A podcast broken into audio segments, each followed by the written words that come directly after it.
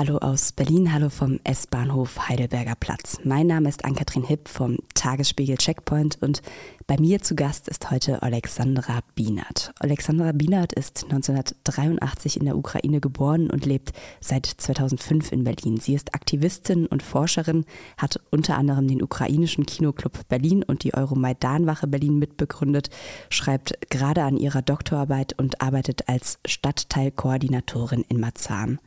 Außerdem engagiert sie sich in der Geflüchtetenhilfe, unterstützt also die Menschen beim Ankommen und beim Durchkommen durch den Berliner Behördenwahnsinn. Ihr merkt schon, alles ganz schön viel. Umso mehr freue ich mich, dass sie die Zeit gefunden hat, mit uns eine Runde in der Ringbahn zu drehen. Alexandra hat mir von ihrer Heimat erzählt, von der Geschichte ihres Landes, von dem gigantischen Zusammenhalt der Leute und von ihrer Kindheit in der Kleinstadt Tschernowitz. Sie hat von ihrem Papa gesprochen, der noch in der Ukraine ist, von ihrer Mutter, die vor wenigen Wochen aus Kiew nach Berlin geflohen ist und von den Strukturen, die sich gebildet haben, um Leute aus dem Land zu bringen. Zum Krieg sagt sie, ich bin immer wieder überrascht, wenn Leute hier in Deutschland sagen, dass sie das nicht erwartet haben, was gerade passiert. Also wir haben das alle erwartet.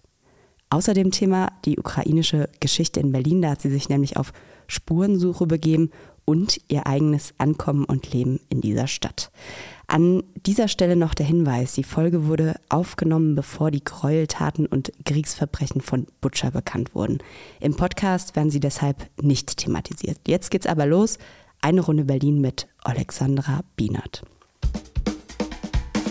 Eine Runde Berlin, der Ringbahn-Podcast vom Tagesspiegel Checkpoint.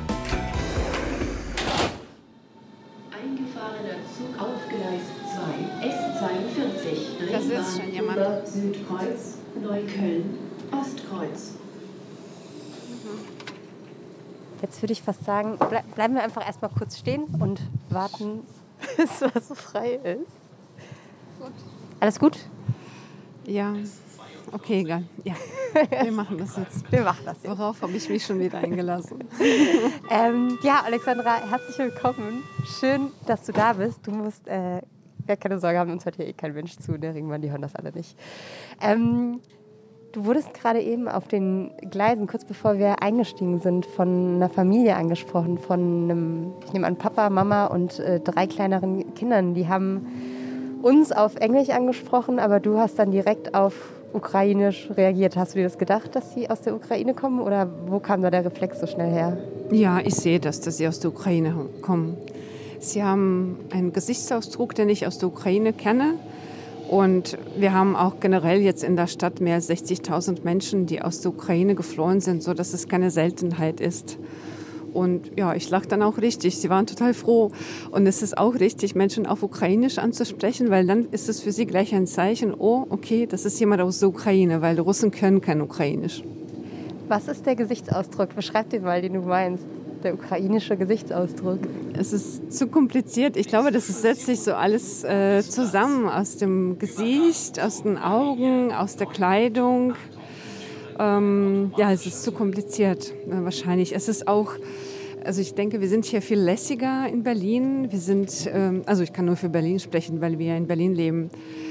Wir ähm, haben nicht so viele Sorgen, wir sind nicht so streng zueinander und irgendwie ist es dann erkennbar für mich, dass es jemand anderer ist. Aber der muss nicht zwangsläufig aus der Ukraine kommen. Und was wollten, was haben die fünf eben gesucht? Nee, die sind nur mit der U3 zum Oskar-Helene-Heim gefahren und jetzt wissen sie auch, wie sie dahin kommen. Ich habe das ihnen erklärt. Du wolltest ja am S-Bahnhof Heidelberger Platz einsteigen. Ja. Warum am Heidelberger Platz? Ja, das ist eine ganz interessante Geschichte, weil am Heidelberger Platz einer der wenigen Häuser steht, das noch aus der Vorkriegszeit kommt und zwar aus, der, aus dem Bereich für mich der deutsch-ukrainischen Beziehungen. Es heißt das Haus mit dem Dreizack. Das ist äh, das Haus in der Heidelberger, in dem Heidelberger Platz 1 oder in der Mecklenburgischen Straße 73. Und da oben ist ein Dreizack zu sehen. Also falls ihr, falls Sie irgendwann vorbeigehen, dann wissen Sie Bescheid. Das Haus hat direkt mit der ukrainischen Geschichte zu tun. Und zwar, als der Erste Weltkrieg ausbrach, und dann im Laufe des Krieges ganz, ganz viele Menschen geflohen sind. Es, die Geschichte wiederholt sich. Wie wir sehen, es sind auch ganz, ganz viele Menschen aus der Intelligenz geflohen, aus dem heutigen Territorium der Ukraine, weil Ukraine war ja damals noch geteilt. Äh, manches war in Österreich, manches war im russischen Imperium.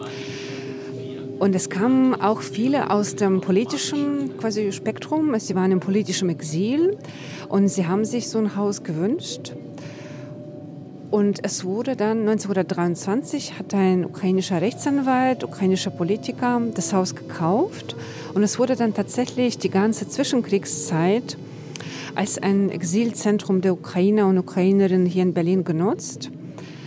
Ähm, es sind ja auch viele dann vor Stalin geflohen. Ne? Da war dann auch diese ganz furchtbare Zeit, wo es versucht wurde, Menschen in der Ukraine einzuschüchtern, wo es versucht wurde, ukrainische Sprache zu verbieten, ukrainische Dichter zu erschießen, so dass Menschen hier weiterhin Unterschlupf gesucht haben und Exil gesucht haben. Und das war so ein Haus.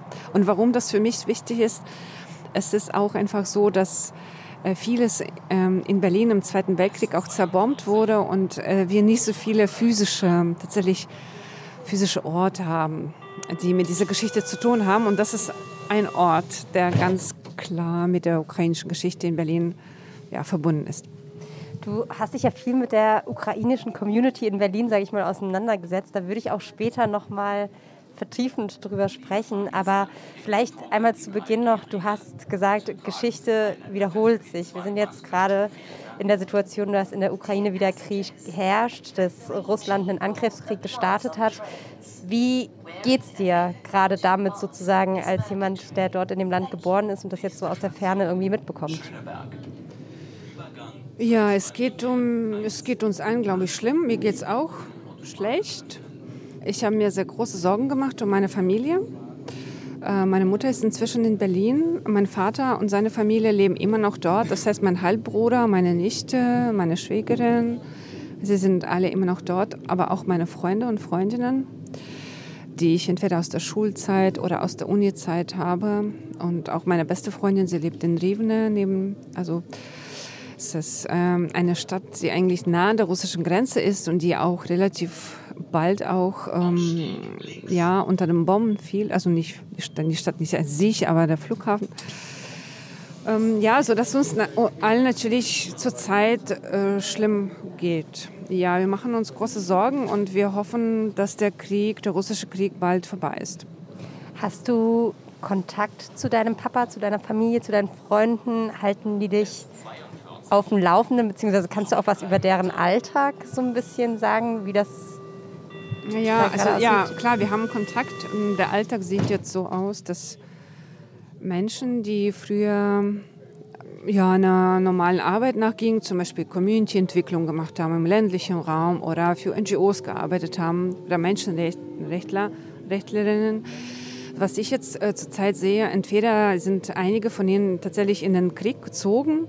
Also eine Regisseurin, äh, die wir auch im ukrainischen Kinoclub, äh, deren Filme wir gezeigt haben, hat dann ganz klar in Facebook geschrieben, okay, wenn ich jetzt keine Filme mehr drehen kann, dann gehe ich einfach kämpfen. Und sie ist in der Tat jetzt auch ähm, in der Armee und verteidigt einfach das Land. Ich habe aber auch Freunde, die einfach ähm, ihre Häuser zu einem Hub umfunktioniert haben für die Menschen, die aus dem Land raus wollen. Weil man muss es sich so vorstellen, das funktioniert nicht, also man kann nicht jetzt in Kiew in ein Flugzeug steigen und in zwei Stunden ist man in Berlin, so wie immer, sondern jeder Mensch wird wortwörtlich auf den Händen aus dem Land ähm, gebracht. Also das heißt, du musst, wenn du aus Kiew raus möchtest, musst du mit ganz vielen reden. Du musst mit jemandem reden, der mit dem Auto irgendwo hinfährt. Dann musst du mit dem anderen reden. Äh, dann redest du mit dem Dritten, der dich vielleicht in die polnische Grenze bringt. Und dann redest du mit dem Vierten, der in die polnische Grenze fährt von dieser Seite und Leute abholt. Also es ist und es sind jetzt solche Hubs, also diese Wohnungen von meinen Freunden sind zu solchen Hubs geworden, wo sie versuchen, den Menschen einfach in der schweren Situation zu helfen. Und ansonsten, naja, wie sieht der Alltag aus? Man ruft an und fragt, okay, wie geht's euch? Und die sagen dann, ja, wir sind froh, dass die Sirenen gerade vorbei sind und äh, dass äh, wir keine Bombe abbekommen haben. Und gestern hat mir mein Papa gesagt, Ähm, ich habe eine Rakete über uns fliegen sehen. Naja, zum Glück fiel sie nicht auf unser Dorf.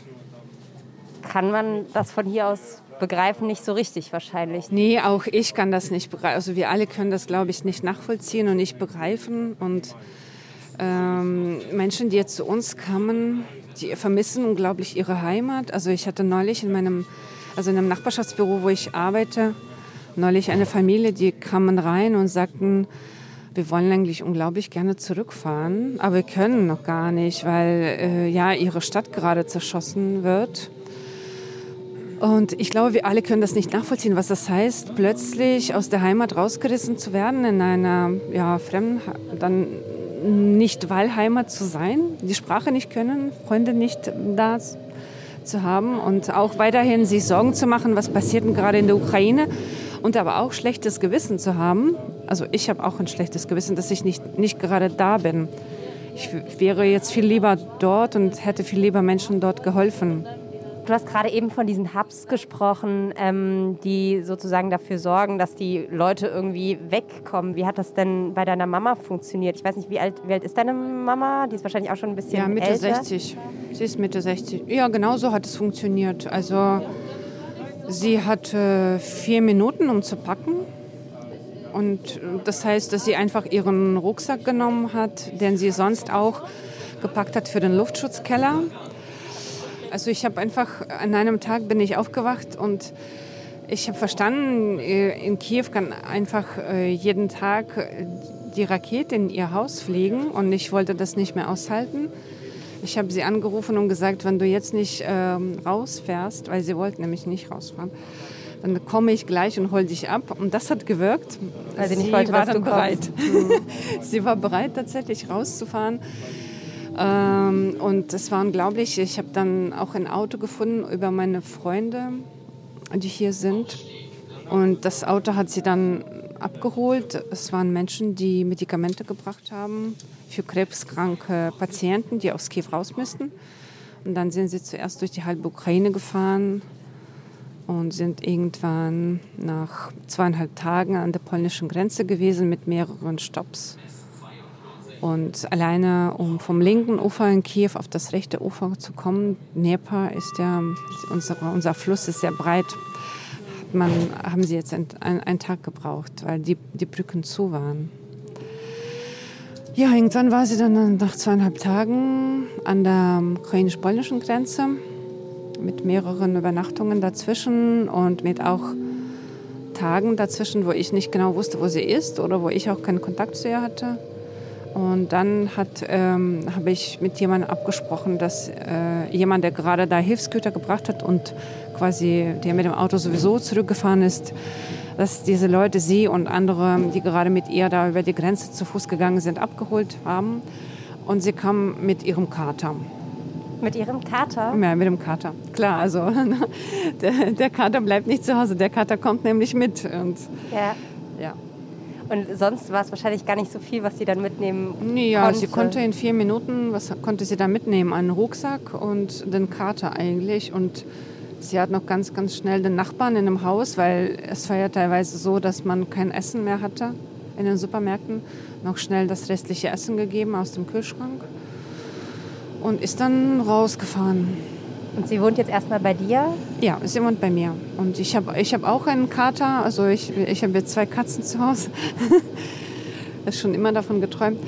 Äh, ja, äh, die Katzen waren, also ich glaube, mein Kater war nicht so begeistert, äh, dass er jetzt Nachbarn bekommen hat. Ich habe versucht zu erklären, das ist Krieg. Er sagte zu mir, er guckt kein Fernsehen, liest keine Nachrichten, er kennt nicht, dass es Krieg ist.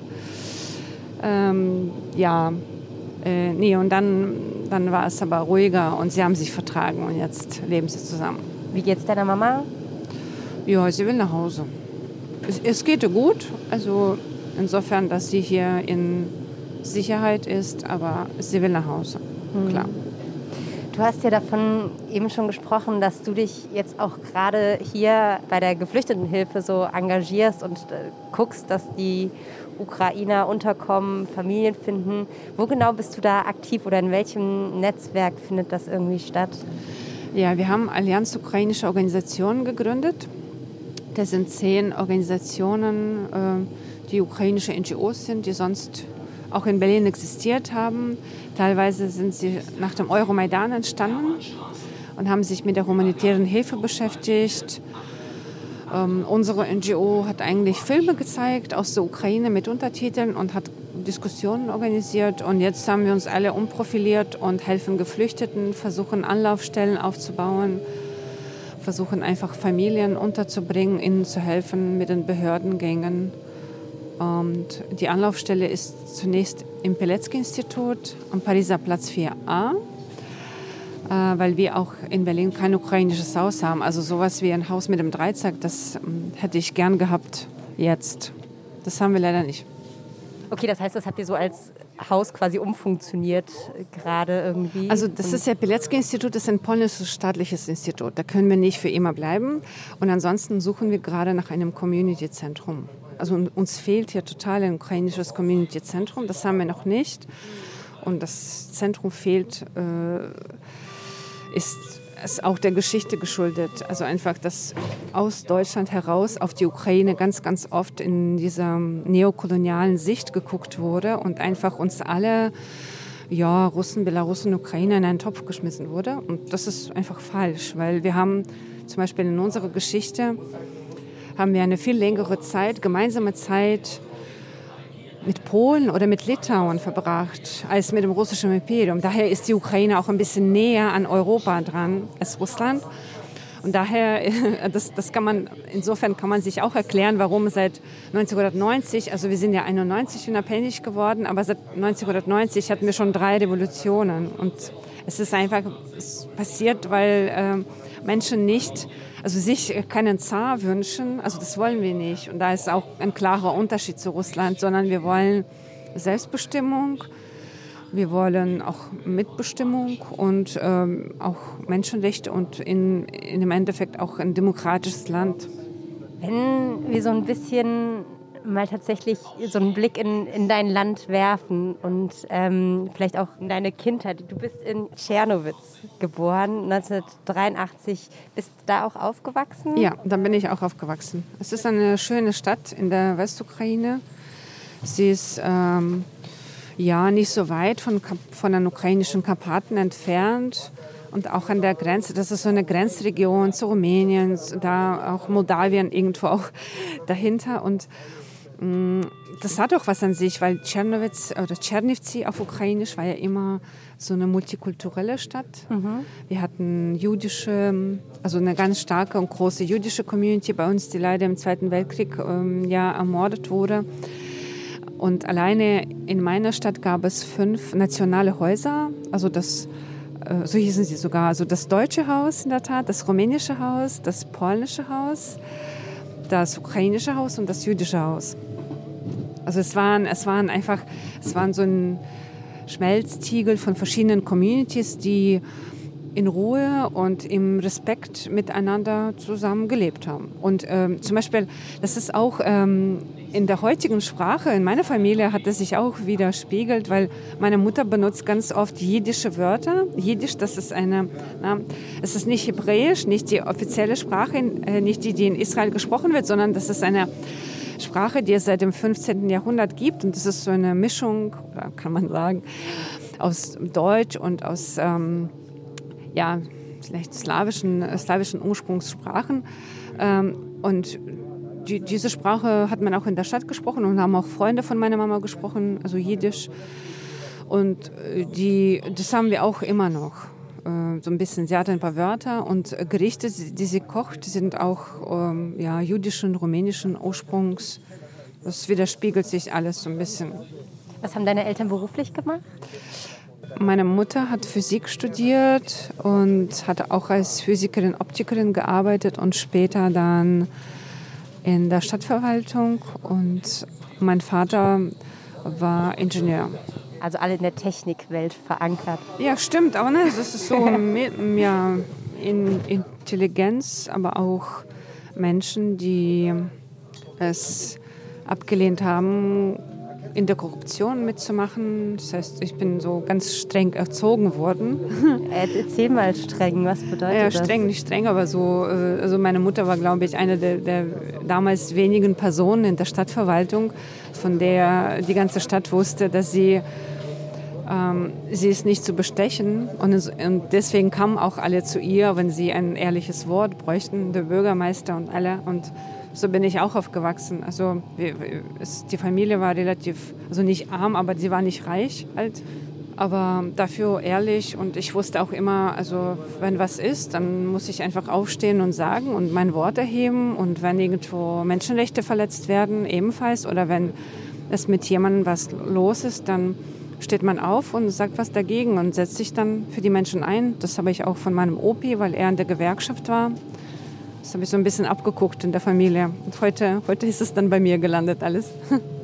Erinnerst du dich dran, wann, die, oder kann man das sagen, gab es da so einen Zeitpunkt, wann dir das, das zum ersten Mal, sag ich mal, so bewusst geworden ist? Also, oder wann du politisiert wurdest, wann du dich das erste Mal so richtig mit politischen Sachverhalten auseinandergesetzt hast?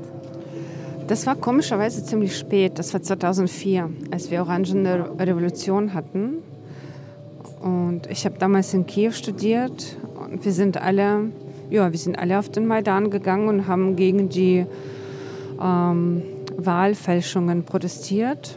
Wir waren auch so lange da, bis die Wahlen tatsächlich als nicht gültig, es gab ja massive Fälschungen, anerkannt wurden und bis unser Präsident, den das Land gewählt hat, rechtsmäßig auch vereidigt wurde. Mhm.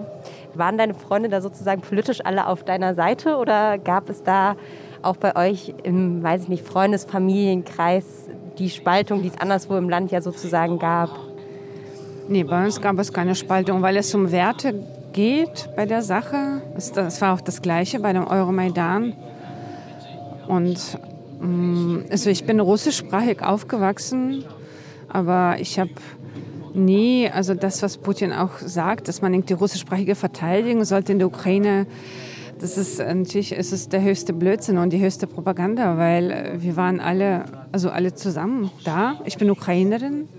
Bist ebenfalls. ukrainisch und russischsprachig dann aufgewachsen? Ja, ja. also wir, wir alle wachsen zweisprachig auf. Und Ukrainisch ist die Amtssprache und das ist auch richtig so. Nee, wir hatten keine Spaltung. Und ähm, ich denke, es geht um Werte ganz stark bei der Sache. Und da ist es oft so, dass man Freunde ja auch ebenfalls nach den Werten auswählt. Ja. Hast du denn generell das Gefühl gehabt, ich meine, du bist jetzt sozusagen im Westen der Ukraine aufgewachsen, da ist, ist wahrscheinlich, ist man auch tendenziell ein bisschen von, näher dran am Westen. Ähm, diese Konflikte, die es grundsätzlich in der ukrainischen Bevölkerung vielleicht auch gibt zwischen oder diese Zerrissenheit, sage ich mal, zwischen Ost und West. Hast du das im Alltag irgendwie gespürt? Also war das bei euch ein Thema? Das ist ein Narrativ. Das, ist, das, das gibt's gar nicht. Das stimmt nicht, ja. Also es ist äh, meine beste Freundin kommt aus Donetsk und ja. es ist in der Tat sehr spannend. Das Spannende ist wie folgt: Wir waren also Tatsächlich, die Westukraine war länger mit, ähm, mit Österreich, Ungarn und mit Polen und so weiter verbunden und die Ostukraine mit, russischem, mit dem russischen Imperium. Aber nach dem Zerfall der Sowjetunion nach 1991 ist eine Generation quasi aufgewachsen und es gab eine Forschung, äh, die Werte untersucht hat in der Generation der ja, Jugendlichen. Und äh, die Forschung sagt, dass die Unterschiede in meiner Generation sind die Unterschiede zwischen mir im Westen und meiner Freundin, meiner guten Freundin im Osten viel kleiner als zwischen mir und der Generation meiner Eltern. Mhm. Vielleicht also wir jetzt einmal an der Stelle noch sagen, du bist in den 80er Jahren, Anfang der 80er Jahre. Ja, genau. Geworden. Also es ist, ja. ich denke, also diese Zerrissenheit, ähm, ähm, ich, ich habe sie nicht wahrgenommen. Klar äh, gibt es Menschen, die sich verlassen fühlen, aber es ist eher so eine Generationsfrage. Und klar, nach dem Zerfall der Sowjetunion, wo man dann ganz viele Jobs verloren hat, auch im Bergkohlebereich, ne, das kennen wir hier im Rohbereich, ne, äh, hat man da sich vermutlich auch mal verlassen gefühlt. Aber es gab auch eine Generation, die also sehr ähnlich war. Und das sind die Generation halt der jungen Leute. Du hast dich ja dann 2005 entschieden, das Land erstmal zu verlassen und nach Berlin zu gehen. Ich glaube, es war so ein bisschen der Liebe wegen, wenn ich äh, richtig informiert bin. Ach so, ja, äh, genau. Ach so, ja. oder, oder ist das falsch? Ähm, ich erzähle das äh, eigentlich nicht immer, weil ähm, es so ein, so ein Vorurteil auch gibt über die ukrainischen Frauen, dass sie wegen, ja, um zu heiraten, rausfahren. Und das, das stimmt einfach nicht. Also bei uns war es so damals, wir haben uns kennengelernt 2004 mhm. und wir haben noch lange überlegt, wer zu wem fährt. Ob äh, mein damaliger Freund zu mir fährt nach Kiew oder ich zu ihm nach Berlin. Und am Ende haben wir uns für Berlin entschieden, was sehr schön war, weil ich dann nochmal studieren konnte. Auch das, was ich richtig gemocht hatte. Und dann ist Berlin meine Wahlheimat irgendwann geworden. Hat es Berlin dir leicht gemacht, hier anzukommen? Das ist eine sehr gute Frage. Also man, man, man, ehrlich gesagt kann man bis heute nicht meinen Namen äh, richtig aussprechen. Viele sagen wahrscheinlich ich Alexandra, wurde schon oder? Oksana, Oksasana, Oleksana genannt. Es ist furchtbar.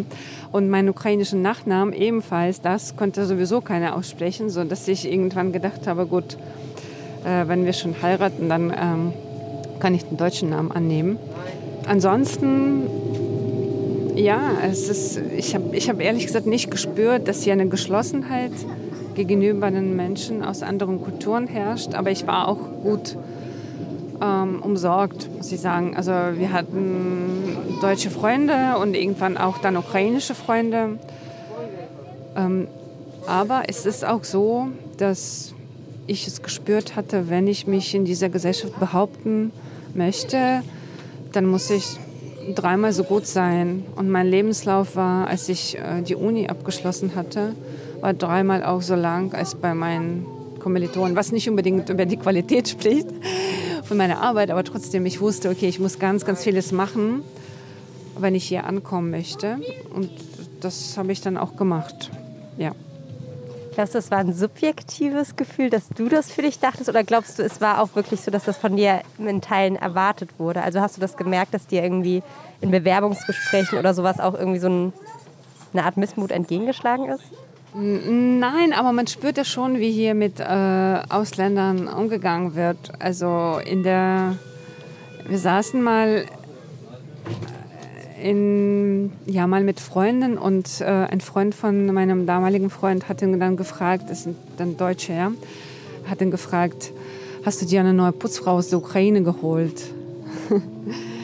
also solche Anmerkungen oder dann ähm, auch aus der Familie hat dann jemand gesagt, ja, du bist aber eine gute Ausländerin. Ja, okay. Also, ähm, du, du integrierst dich. Also, ja, ich denke, solche Kommentare sind dann, also vielleicht äh, hat man auch nichts Böses dabei gedacht, also bei diesem guten äh, Ausländer, aber es gibt einfach überall verschiedene Menschen und ähm, da fühlt man sich so ein bisschen, ja, okay, gut ich werde mich mal anstrengen und vielleicht irgendwann kriege ich nicht mehr zu hören. Du sprichst aber gut Deutsch. Ja, danke. Sie sprechen auch sehr gut Deutsch. Kriegst du es ich dann. zu hören? Ich meine, du bist jetzt 15 Jahre hier. Kriegst du es? Ja, ich kriege das ab und zu zu hören und das nervt mich, muss ich sagen. Weil das, äh, das zeigt für mich gleich, ah, okay, jemand möchte mir, also okay, eigentlich sagt man das, um zu etwas Nettes zu sagen. Das weiß ich mittlerweile. Aber für mich ist es gleich ein Zeichen, oh, wir sehen ja, dass du eigentlich hier nicht hingehörst, aber ja, schön, dass du so gut Deutsch sprichst. Du arbeitest ja mittlerweile in Marzahn und zwar in der Stadtentwicklung. Ja, äh, ich arbeite bei dem Stadtteilzentrum Kick-In als Stadtteilkoordinatorin.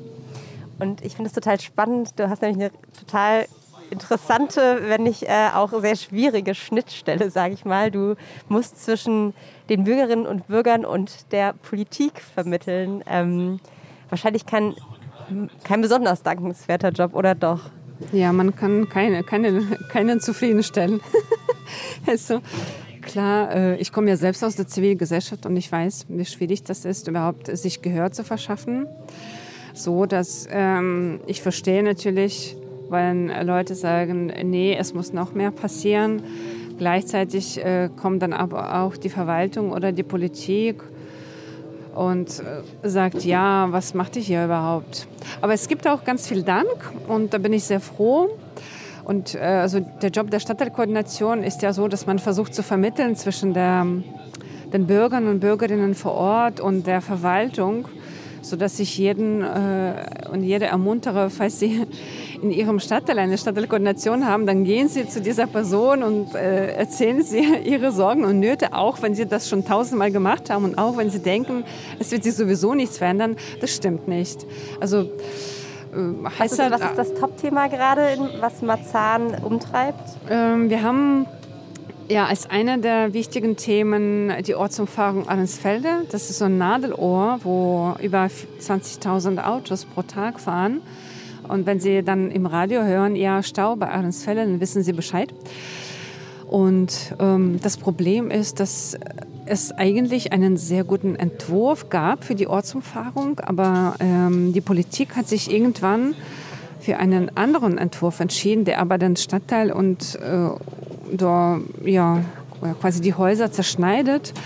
Und da sind die, die Bürgerinitiativen unzufrieden mit diesem Entwurf und kämpfen für eine vernünftige, für eine menschliche, wie wir das nennen, Ortsumfahrung an Felde. Ich habe, das geht so ein bisschen in diese Verkehrsrichtung. Ähm, in Vorbereitung zu diesem Podcast, ich habe irgendwie nochmal alle möglichen Dokus und sonst was geguckt, ähm, die die Ukraine behandeln, auch um so ein bisschen einfach Land und Leute kennenzulernen oder das zumindest zu versuchen. Und es gab eine Doku von Galileo, die äh, fünf unverzichtbare Dinge gezeigt hat, die es in der Ukraine gibt. Und ich dachte. Da bin ich ja mal gespannt. Äh, ja, ich habe drei notiert, weil ich fand die total toll und dachte, das braucht Berlin auch unbedingt. Das waren zum einen der, der, scheinbar super gute ÖPNV in Kiew, der irgendwie nur 25 Cent kostet und der Bus hält überall, wenn man die Hand ausstreckt. der kleine Bus, die kleine Marschrutka. Ja, die halten überall. Ich weiß nicht, ob das so gut ist.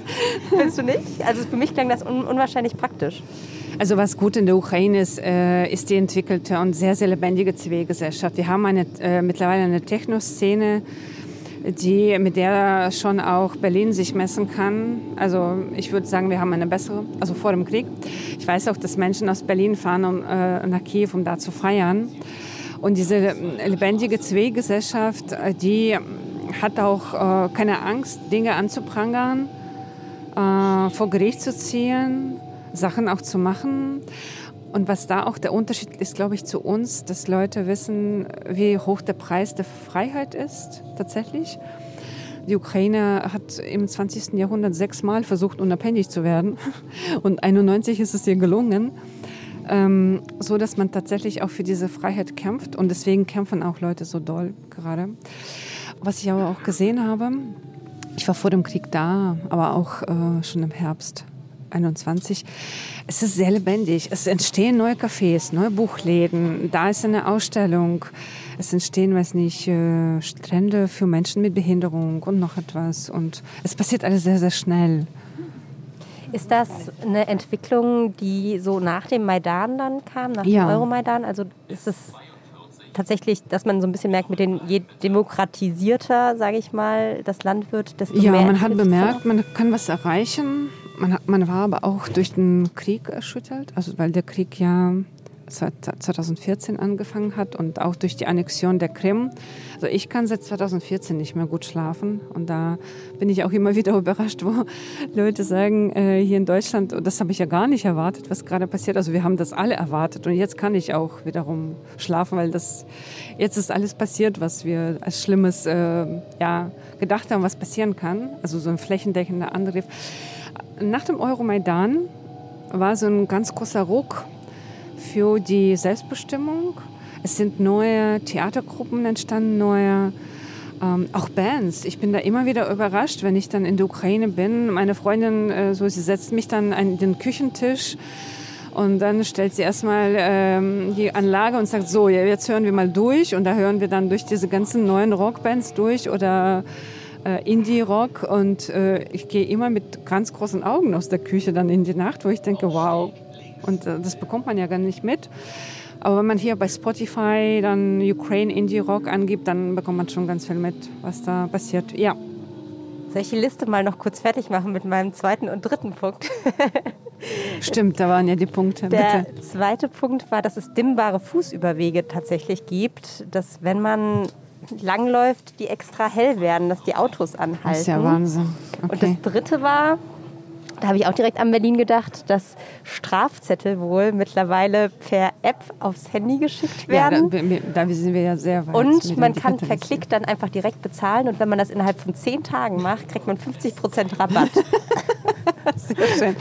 Ja, okay, das Letzte, das kann, das kann sein, dass es nicht so schlecht ist. Bei den anderen, naja, unsere Verkehrskultur, da, da die, die ist schwierig, glaube ich, weil da immer noch das Recht des Stärkeren manchmal herrscht und ich weiß nicht, ob man bei Zebra immer anhält bei uns in der Ukraine, aber ja, wenn es dimmbare Übergänge, also was es auf jeden Fall gibt, es gibt ähm, NGOs, die dann Dinge anprangern und sagen, so, hier muss was Neues entstehen und die bleiben auch so lange dran, bis das auch umgesetzt wird. Und tatsächlich auch, wenn da ein dimmbarer äh, Überweg entstanden ist. Das heißt, dass sich jemand direkt eingesetzt hat und das heißt aber auch, dass es benutzt wird. Das ist gut. Du hast von dieser starken Zivilgesellschaft gesprochen, die es dort gibt. Das sieht man ja jetzt, ich meine, wir sehen das alle irgendwie nur aus der Ferne, aber es ist ja so ein krasser Mut, hat man den Eindruck, der da jetzt auch irgendwie bei einem herrscht. Man, man sieht irgendwie die Leute, wie diese aus irgendwelchen Sachen noch ihre Abwehr Mechanismen basteln, wie sie sich da irgendwie alle zusammenhalten. Ähm, ist das auch was, was in den letzten Jahren entstanden ist? Ist das immer so? Also ich merke so, dass ich mich so ein bisschen frage, wäre das in Deutschland auch so? Und ich, ich weiß es gar nicht so genau. Ähm ja, das ist eine super gute Frage. Und ich glaube, wir können das mit Deutschland schlecht vergleichen, weil das, was bei uns passiert, durch unsere Geschichte passiert. Also, weißt du, das heißt, dass Menschen wissen, was passieren wird, wenn sie jetzt sich nicht wehren. Und es wird äh, das passieren, was auf der Krim jetzt seit 2014 war, seit der Annexion, dass da massive Menschenrechtsverletzungen stattfanden, dass da Leute einfach verschwunden sind, die gegen das Regime, gegen die russische Diktatur sich äh, aufgelehnt haben. Und dass es dass, dass einfach eine flächendeckende Verfolgung stattfinden wird. Also das, das passiert aus diesem Grund, dass Menschen einfach aus dieser Geschichte der russisch-ukrainischen Beziehungen wissen, nee gut, also ich weiß, dass man in Deutschland ja oft äh, Russen und Ukrainer in einen Topf wirft, aber bei uns ist es so, wir, wir, würden uns auch gerne auch andere Partner vorstellen. Also man kann uns gerne auch mit Polen mal zusammen in ein Event nehmen. Man muss nicht immer hier über post-sowjetische Community, über post-sowjetische Events sprechen, weil äh, die Sowjetunion hat äh, in der Geschichte der Ukraine nur eine, ich weiß nicht, wie lange war sie da, 70 Jahre oder so äh, Rolle gespielt. Die ist zwar krass und wichtig gewesen, aber das ist nicht die ganze Geschichte. Also ich denke, in Deutschland wir können das mit Deutschland schlecht vergleichen. Das ist so, wenn ich dann fragen würde, okay, tut es denn jemand weh, wenn Schleswig-Holstein morgen dänisch wird? Und dann wird mir jemand sagen, na ja, okay, ist zwar schade, aber Dän Dänemark ist ja auch ein EU-Land. Und bei uns ist es anderes. Es ist einfach, als die Krim annektiert wurde, müssten wir einfach damit leben, dass wir zusehen, wie unsere eigenen Leute dort ermordet werden. Das ist der, der Hauptunterschied. Und deswegen kämpfen auch Leute so. Was würdest du dir denn jetzt in der Situation von Deutschland wünschen? Du hast an der großen, ersten großen Demo, die tatsächlich Ende Februar stattgefunden hat, hier in Berlin, wo eine halbe Million Menschen kamen, hast du ja auch eine Rede gehalten, da hast du von Waffenlieferungen auch gesprochen. Da gibt es ja jetzt sozusagen die, die ersten Tippelschrittchen, sage ich mal, die Deutschland da geht. Was glaubst du, sind denn gerade so die Schritte, die es irgendwie braucht? Was kann die Politik, aber was kann vielleicht auch sozusagen die deutsche Zivilgesellschaft irgendwie gerade machen? Ja, was die Politik machen kann, ist klar dass äh, es ein umfassendes Embargo gibt gegen die aus Russland gelieferten Gas und Öl und Kohle und alles andere, äh, also was da geliefert wird, weil Russland bezahlt diesen Krieg mit äh, quasi unserem Geld. Ja. Äh, wir brauchen auch Abwehrsysteme, also Russland zerschießt uns vom Himmel. Das ist auch ganz klar, dass wir da, und deswegen sprechen wir auch über Waffenlieferungen im Sinne von, wir, wir müssen uns verteidigen können. Was wir noch brauchen, wir brauchen eine Perspektive für, die, für den Beitritt der Ukraine in die EU. Das ist ganz wichtig. Und das heißt auch gar nicht, da möchte ich gleich auch die Angst vorwegnehmen, dass die Ukraine morgen in die EU aufgenommen wird, weil das geht auch in der Prozedere gar nicht. Das heißt einfach, dass wir eine Perspektive bekommen, dass wir auch bestimmte sogar Schutzmechanismen hätten und dass wir irgendwann vielleicht so 2025 ja, so eine Perspektive an der Horizontlinie hätten und irgendwann dann auch beitreten. Also das sind so die wichtigen Dinge. Und was ich mir noch total wünsche, was, ähm, was mich sehr gestört hat, diese Doppelmoral soll aufhören. Also es gibt hier, es hat mich so überrascht immer, es gibt einerseits in der deutschen Politik so eine Bereitschaft, die ukrainische Zivilgesellschaft zu unterstützen man hat viele Projekte unterstützt, man hat viele Menschenrechtsinitiativen auch unterstützt, ne, durch die deutschen Stiftungen zum Beispiel. Und da sind wir auch sehr dankbar. Ich bin auch sehr dankbar. Aber andererseits lässt man zu, dass die Wirtschaft uns einfach durch die Kontakte mit Russland quasi an den Rand führt, wo Russland leicht diesen Krieg anfangen kann. Dass man einfach Nord Stream 1 und 2 baut und dass man Nord Stream als ein privatwirtschaftliches Projekt bezeichnet, was nicht stimmt, weil das uns ja die Unabhängigkeit quasi zeitweise nimmt oder nehmen kann, dass äh, der Siemens-Chef damals nach 2014, nach der Annexion, einfach gesagt hat, nach der Annexion der Krim, ja, da sind so da zeitweise so temporäre Turbulenzen in den Geschäftsbeziehungen. Also ich wünsche mir, dass es aufhört. Ich wünsche mir, dass wir mit den Diktatoren keine Geschäfte machen.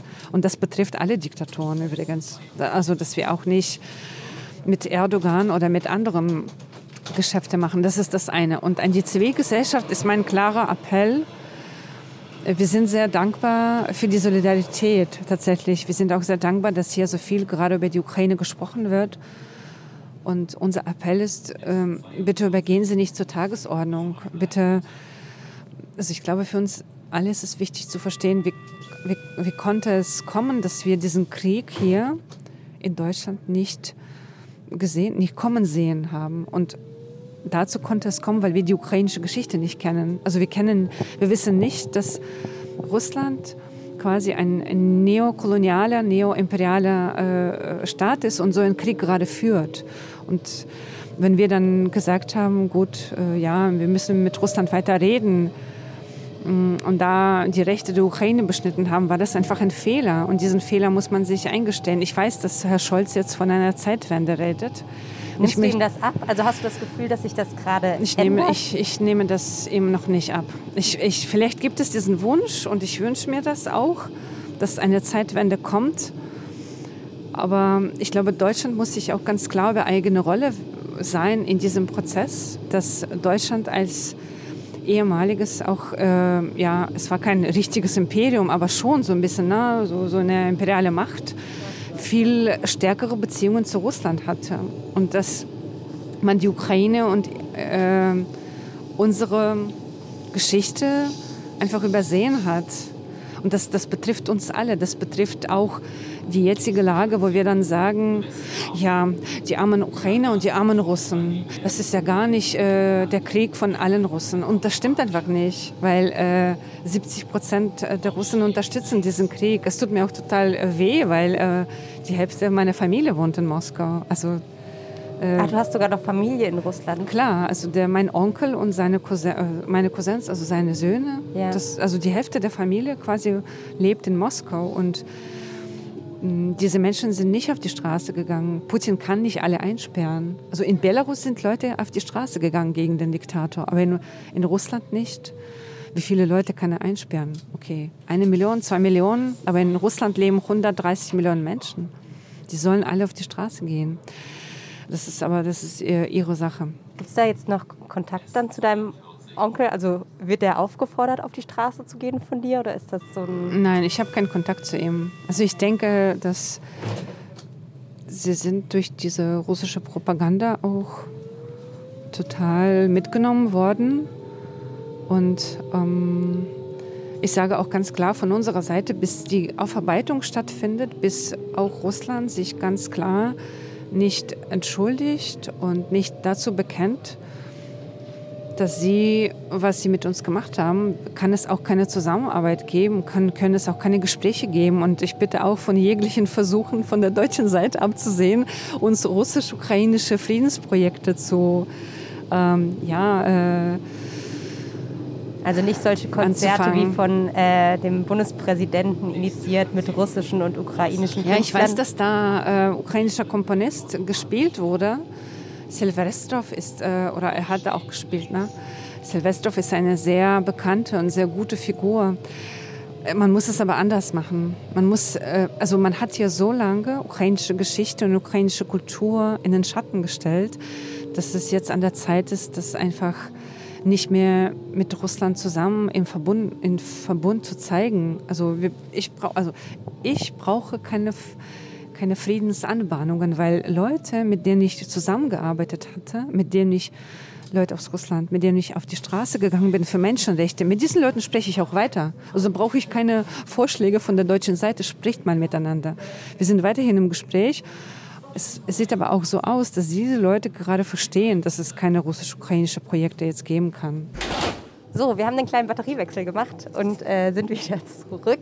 Wir fahren ähm, schon ganz schön lange und wo, wo Berlin ist toll. Wir sind jetzt, äh, es kommt gleich Sonnenallee, oder? Nee. Nee, jetzt bist du ganz falsch. Wir sind okay, im Norden. Ah ja, wir, wir sind, sind, im Norden. Okay. Da habe ich das verwechselt mit dem anderen Kanal. Jungfernheide. Jungfernheide. Hast du einen Bezug zu Jungfernheide? So kenne ich mich aus. Ähm, tatsächlich kein Bezug zu Jungfernheide, aber äh, so in diese Richtung äh, ist man immer früher gefahren, als man von Tegel nach Kiew abgeflogen ist. Also ich. Das, also Tegel ist für uns immer so ein Tor zur Ukraine gewesen. Ja. ja und jetzt ist es, äh, oder war es vor dem Krieg dann noch der BER oder? Ja, vor dem Krieg ist es dann BER, aber mein Herz ist in Tegel geblieben, was soll ich sagen. Ich weiß auch, äh, Tegel war zu nah in die Stadt und es ist auch richtig so, dass es geschlossen wurde. Ich habe selbst dafür gestimmt bei dem Referendum. Aber trotzdem, damit sind ja ganz viele Erinnerungen verbunden, wenn jemand dann rauskommt, wenn gerade jemand aus der Familie da ist. Ah, ja. Kleiner kleine Herzensflughafen. Grüße an Sebastian Schaja, der vermisst äh, Tegel ja bestimmt auch. Ähm, ich würde mal noch ein anderes Thema ansprechen. Und zwar hast du, als du 2005 nach Berlin gekommen bist, gesagt, du fandest die Lehrstellen in dieser Stadt total spannend. Und eine Lehrstelle war für dich aber auch die ukrainische Geschichte. Also wenn wir gerade darüber gesprochen haben, dass man eigentlich gucken muss, dass die ukrainische Geschichte irgendwie präsenter wird, dass es nicht nur so eine so eine Randerscheinung irgendwie ist, dann macht es, glaube ich, auch total Sinn, darüber zu sprechen, weil du hast dich dann auf eine Spurensuche Tatsächlich, begeben. ich habe euch heute eine Karte mitgebracht. Moment, da packe ich gleich äh, ganz kurz aus. Und zwar habe ich äh, mit äh, meiner Kollegin, Wissenschaftlerin äh, Dr. Olesja Lazarenko, sie unterrichtet sonst Ukrainisch in Viadrina, eine Karte erstellt von ukrainischen Orten in Berlin. Ähm, hier sind Orte verzeichnet, äh, also die Karte ist auch online zu finden. Soll ich mal Falten helfen? Ja, äh, hier sind Orte verzeichnet, die mit der Geschichte zu tun haben, aber auch mit der Gegenwart. Und ja, mich hat einfach interessiert, worauf kann man sich dann stützen, wenn man was Neues aufbaut, weil äh, als ich kam, gab es hier noch keine ukrainische Bibliothek und kein ukrainisches Institut. Also das The Ukrainian Civic Society Center, das habe ich schon erzählt, das bauen wir immer noch auf und da bin ich fest davon überzeugt, dass wir es auch hinkriegen, weil wir haben auch viele Partner und Berlin ist uns äh, sehr wohlgesonnen und also ich, ich mag Berlin zum Beispiel sehr, Man ich will hier auch bleiben. An der Stelle auch einmal kurz sagen, es sind 24.000, glaube ich, knapp Ukrainer. Genau, wir sind, wir waren vor dem, vor dem Krieg. Krieg. waren hier 24.000, das sind ja. 13.000 die mit dem ukrainischen Pass hier leben und 11.000 mit dem deutschen Pass.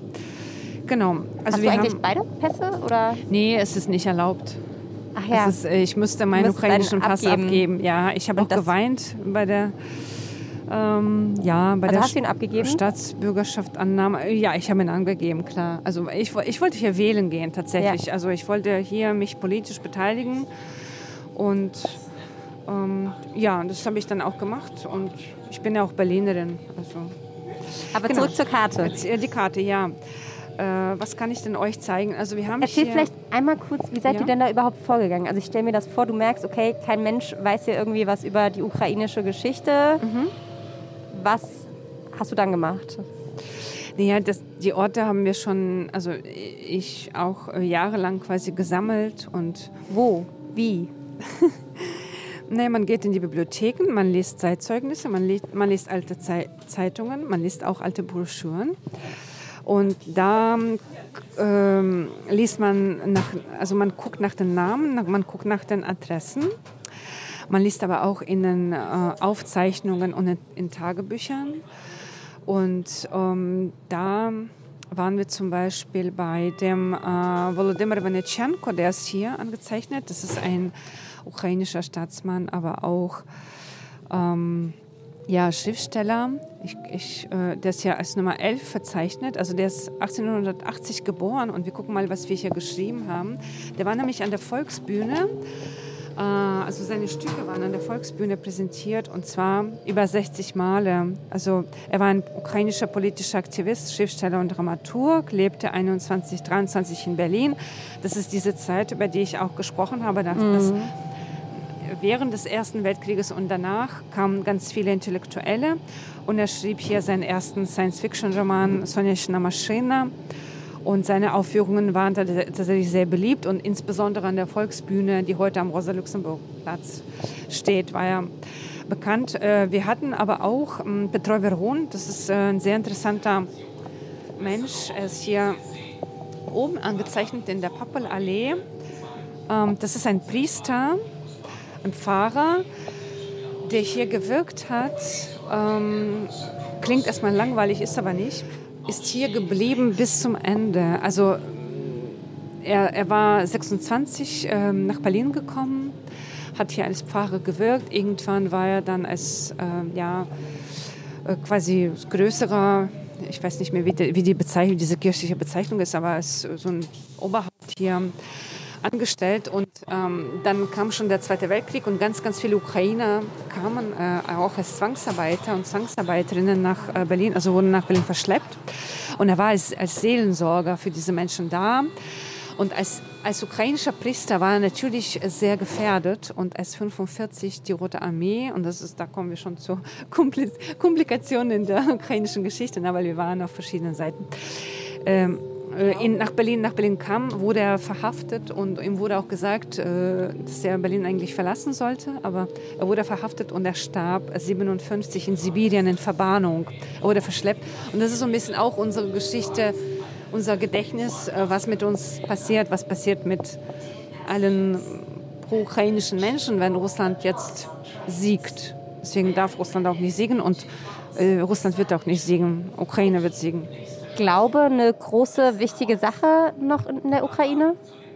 Ist das Land sehr religiös? Das weiß ich tatsächlich gar nicht. Tatsächlich äh, teilweise schon. Und zum Beispiel, das widerspiegelt sich auch in Berlin. Äh, vor dem Euromaidan sind alle oder viele ukrainische Orthodoxe in Berlin zur russischen orthodoxen Kirche gegangen. Aber dann wollten sie es nicht mehr, weil dort auch für Putin und mit Putin so gepredigt wurde. Und Ukrainer haben sich eine eigene ukrainische orthodoxe Kirche hier gewünscht. Diese Kirche ist auch im Weltkirchenverband anerkannt, also aus der Ukraine heraus natürlich, nicht von uns. Und wir haben seit 2017 hier tatsächlich eine ukrainische orthodoxe Kirche, die hier auch wirkt. Und das Interessante dabei ist, dass vor 100 Jahren die Geschichte schon mal so passiert ist, dass Ukrainer in die russische Kirche gegangen sind und so weiter. Aber diesmal haben wir es geschafft, dass wir unsere eigene Kirche quasi aufgebaut haben. Also wir haben hier zwei, ukrainische orthodoxe Kirche und die ukrainische griechisch-katholische Kirche. Sie ist insofern wichtig, also ich bin selbst nicht gläubig, aber die Kirche ist auch als ähm, Zeichen und in diesem Machtsystem in der Tat wichtig in der Ukraine. Ja. Es gibt auch viele Kirchen, aber wenn ihr nach Kiew kommt, irgendwann hoffe ich. Ich lade alle herzlich ein. Es ist eine total schöne Stadt, also gewesen und wird auch immer noch sein. Äh, nach dem Krieg ähm, seht ihr, wie viele Kirchen wir haben und wie, wie, wie schön die aussehen. Auch. Und äh, auch Synagogen natürlich. Und ähm, wir haben auch Krimtataren, die Muslime sind. Äh, die Moscheen haben wir auch. Ja. Denkst du darüber nach, dieses, ich hatte da letztens einen, einen Tweet tatsächlich darüber gelesen und habe mir das dann so ein bisschen konkret versucht vorzustellen, dass da eine, eine, ukrainische Frau ist durch Berlin gelaufen und hat sich so ein bisschen vorgestellt, wie das wohl war damals nach dem Zweiten Weltkrieg, als hier alles zerstört war und welche Gebäude da wieder aufgebaut wurden und welche bestehen geblieben sind etc. pp. Und eben so ein bisschen, um, glaube ich, nachzuvollziehen, wie wird das wohl in meiner Heimat sein mit den ganzen Gebäuden, die jetzt vielleicht schon zerstört sind, noch zerstört werden? Werden die wieder aufgebaut? Wie, wie kann das irgendwie Machst du dir da schon Gedanken drüber, auch über all das, was da jetzt verloren geht, oder ist da gerade noch gar keine Zeit so richtig für? Naja, wir beobachten das aus der Menschenrechtsperspektive, dass äh, dort einfach Kulturgüter, ukrainische Kulturgüter, entweder ausgeraubt werden oder zerschossen und zerbombt werden. Das ist tatsächlich ganz wichtig und das ist auch sehr gefährlich, äh, was Russland da gerade macht. Also die ähm, töten nicht nur uns, sondern sie versuchen tatsächlich auch unsere Kultur zu töten. Ähm, ja, ich, äh, ich denke insofern an die Zeit danach, dass ich will, dass es aufhört. Ja, ich will meinen Vater sehen. Ich habe ihn wegen Corona ganz lange nicht gesehen. Und, also ich habe es irgendwie nicht geschafft, letztes Jahr zu ihm zu fahren. Und jetzt ist der Krieg da. Ähm, und ich will, dass dieser Krieg aufhört. Hoffen wir alle. Ist denn, jetzt, jetzt versuche ich gerade irgendwie einen Faden wieder zu finden. Vielleicht nochmal einmal kurz hier nach Berlin geblickt über die, die Menschen, die jetzt hier gerade alle ankommen. Also es wird ja jetzt auch viel, also du hast gesagt, so die ukrainische Community hier, die, die gibt es eigentlich schon. Das heißt, es gibt für die auch Anlaufpunkte, wo die hinkommen. Was würdest du sagen, sind denn jetzt vielleicht aber auch für die, die ankommen, die wichtigsten Punkte und wo hakt es da vielleicht auch noch? Also ja, ich denke, also Anlaufpunkte gibt es nicht so viele, also von Ukrainern selbst, aber es gibt ein paar. Also dieser Anlaufpunkt zum Beispiel am Pariser Platz 4a oder es gibt auch in Marzahn-Hellersdorf der äh, von der deutschen Organisation äh, MIM organisierte Frauentreff Helma, der wird von einer Ukrainerin, äh, von der ukrainischen Menschenrechtlerin äh, geleitet, Tatjana Honcharuk. Und so weiter und so fort. Und ansonsten gibt es ja immer dezentral in jedem Stadtteil fast schon ne, Laufpunkt. Und das finde ich auch sehr gut. Und es soll auch so sein, weil wir schaffen es nicht in der großen Stadt einfach einen Punkt für alle zu haben. Ich denke, wo, worüber wir uns klar sein sollten, ist, dass viele Menschen wollen zurück. Ich habe das am Anfang erzählt. Viele Menschen werden aber auch nicht zurückgehen können, weil die Städte zerbombt sind und ähm, weil die einfach keine Häuser mehr haben, wohin sie zurückgehen können. Das heißt für uns, wir müssen dafür sorgen, dass diese Menschen Arbeit bekommen. Und es gibt ganz klare Dinge, wie zum Beispiel, und das, äh, ich glaube, das wissen wir alle sehr gut, was das heißt, dass man zuerst eine Anmeldung in einer Wohnung braucht, um eine Steuer-ID zu, zu bekommen. Dass man zuerst eine Anmeldung braucht und danach kann man Arbeit aufnehmen. Und das, ist, das, muss, das muss eigentlich anders sein. Also es müssen Menschen, die eine Arbeitsbescheinigung haben, müssen in der Kommune wohnen bleiben dürfen. Und Menschen auch, die eine Arbeit haben, müssen, äh, also es, es muss einfach möglich sein, dass man durch die Arbeit äh, Menschen integriert und nicht zuerst, dass sie eine Wohnung haben, dass sie hier bleiben können, ganz klar, und danach, dass sie sich Arbeit suchen, weil wie soll man eigentlich die Wohnung bezahlen? Ne? Jetzt gibt es ja diese Hilfen aber äh, also ich habe es selbst auch versucht, den Menschen zu helfen, an diese Wohnungshilfen zu kommen. Es ist einfach zu kompliziert. Es ist kompliziert. Ja, deutsche Bürokratie ist die Hölle. Ja, ich weiß nicht, ob das ist, in der Ukraine auch so ist, aber in, in Deutschland ja. ist das schon echt immer ein Kampf. Das ist ja auch tatsächlich so ein bisschen auch ein, einer dieser Spagate, dass natürlich die Leute sagen, wir wollen zurück in unsere Heimat und kein Mensch aber so richtig weiß, wie du gerade gesagt hast, wann und wie wird das möglich sein? Es gab ja auch diese Diskussion von der ukrainischen Generalkonsulin ähm, Tybinka, die gefordert hat, dass die Kinder jetzt erstmal nicht in Willkommensklassen kommen, sondern dass sie erstmal einfach ukrainischen Unterricht weiterbekommen, eben mit der Perspektive, dass sie ja schnell wieder zurückkehren. Wie hast du das verfolgt? Ich habe das gesehen. Ich denke ganz klar. Wir sind jetzt schon wieder da, aber wir reden mal beim Aussteigen langsam weiter. Ich denke ganz klar, dass es gut wäre, eine Mischform zu haben und dass Kinder hier schon eine Möglichkeit haben sollen, in die Willkommensklasse zu gehen und dass Kinder in die Kitas gehen sollen. Und wenn jemand in die ukrainische Schule weiterhin gehen, also nicht gehen, sondern die online besuchen möchte, dann soll er das auch machen. Aber ich denke, für die also ich glaube, dass eines der größten Probleme ist, und das sehe ich auch bei den Familien, die in den Nachbarschaftsbüros äh, kommen, also man ist da, aber man hat erstmal keine Kontakte. Man weiß nicht mehr, wo, man, okay, man hat es geschafft, ne? diese lange Flucht und so, vier Tage lang mit der Katze oder mit dem Hund oder ohne. Dann hat man es geschafft, zur Tiertafel zu gehen und äh, diese Impfungen zu machen. Aber dann, man kennt keinen und man weiß auch nicht, wohin mit sich. Und die Schule ist ja auch ein Punkt der Integration, ein Punkt, der, wo man Kontakte knüpft. Und ähm, da wäre ich schon dafür, dass man äh, hier in die Willkommensklassen äh, geht, dass die Schüler und Schülerinnen aus der Ukraine diese Möglichkeit haben. Und äh, also ich stelle mir das immer so vor, dass Berlin, und das sehe ich auch so, wie so ein ganz großes pulsierendes Herz ist, das gerade auch ganz viel auch macht für die Menschen aus der Ukraine. Und da bin ich auch sehr dankbar. Und da sind äh, Schüler mit dabei, da sind Eltern mit dabei, da sind Ehrenamtliche mit dabei und auch die Verwaltung und die Politik. Und gemeinsam können wir das schon schaffen, denke ich. Das wäre fast schon ein schönes Schlusswort. Aber wir haben noch ein kleines Spiel, das wir verpasst haben, weil wir uns verquatscht haben. Eine Station, Entscheidungen. Das geht so, dass ich dir immer zwei Begriffe gebe und du musst dich für einen entscheiden. Und ich würde sagen, das machen wir jetzt zum Abschluss kurz noch, damit es nicht ganz hinten runterfällt. Okay. Berlin, Tag oder Nacht? Morgen ganz, ganz früh. Sommer oder Winter? Sommer, natürlich Sommer. Meer oder Berge? Meer. Alexanderplatz oder Maidan? Das ist jetzt aber schwierig.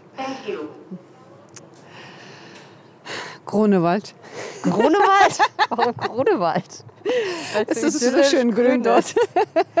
Na gut, lassen wir ausnahmsweise durchgehen. Borscht oder Currywurst? Ich will mich nicht entscheiden zwischen zwei Dingen. Ich nehme Borsch und dann als äh, zweite Speise Currywurst. Optimistin oder Realistin? Optimistin auf jeden Fall. Dynamo Kiew oder Schachtar Donetsk? Ich sage jetzt Schachtar Donetsk. Union oder Hertha? Hertha. Kino oder Kneipe? Natürlich Kino. Zuhören oder reden? Ah, gerne beides, tatsächlich beides, weil man auch beim Zuhören so vieles erlebt und entdeckt. Lesen oder schreiben?